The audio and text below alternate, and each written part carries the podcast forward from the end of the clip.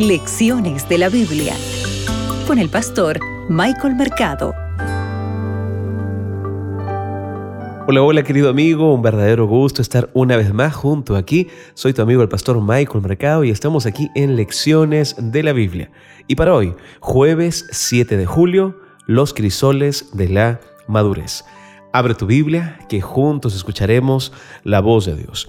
Hoy vamos a meditar en la segunda carta que Pablo les escribe a los de Corinto, segunda de Corintios, el capítulo 12, el versículo 7. El texto bíblico dice así, y para que la grandeza de las revelaciones no me exaltase desmedidamente, me fue dado un aguijón en mi carne, un mensajero de Satanás, que me abofetee para que no me enaltezca, bien digo, en sobremanera. Tú debes de recordar este texto, ¿verdad? Sabes, muchos se preguntan eh, qué fue lo que quiso decir Pablo cuando él dice un aguijón en mi carne. Hay distintas posturas frente, frente a este texto bíblico, ¿no? Algunos incluso creen que tal vez era una enfermedad, otros piensan que tal vez era algún problema para que él pueda mm, desenvolverse, ¿verdad? Hablar. Algunos dicen que tal vez él era un poco tartamudo. Hay distintas posturas de diversos comentaristas. Incluso algunos creen que era un problema, ¿verdad?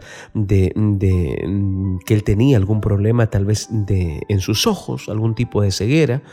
Pero lo interesante de esto, ¿sabes qué es?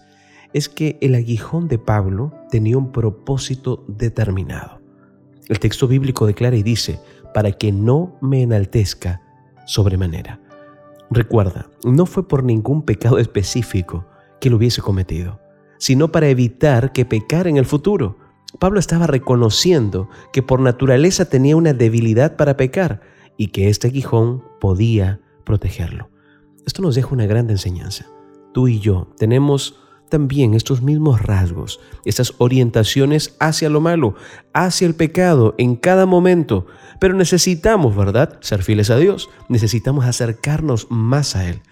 ¿Sabes cuánta diferencia hay entre las ideas de Dios para tu desarrollo espiritual y las tuyas? ¿Qué piensas? En algunos momentos necesitamos también tener este aguijón. Aquí nosotros vemos que Pablo estaba reconociendo su debilidad, ¿verdad? Y es por eso que él dice claramente que esto le fue dado. ¿Qué cualidades espirituales te gustaría pedir a Dios que desarrolle en ti mediante su poda? Hay una diferencia, ¿no? Hay una gran diferencia. La lección para hoy nos habla acerca de la diferencia entre cortar y podar. Cortamos las plantas que ya no queremos. Sin embargo, podamos las plantas que queremos que se desarrollen en mejor manera, en una mayor productividad. Pero recuerda, ambos procesos implican una herramienta afilada. Que Dios te bendiga. Acabas de escuchar Lecciones de la Biblia con el pastor Michael Mercado.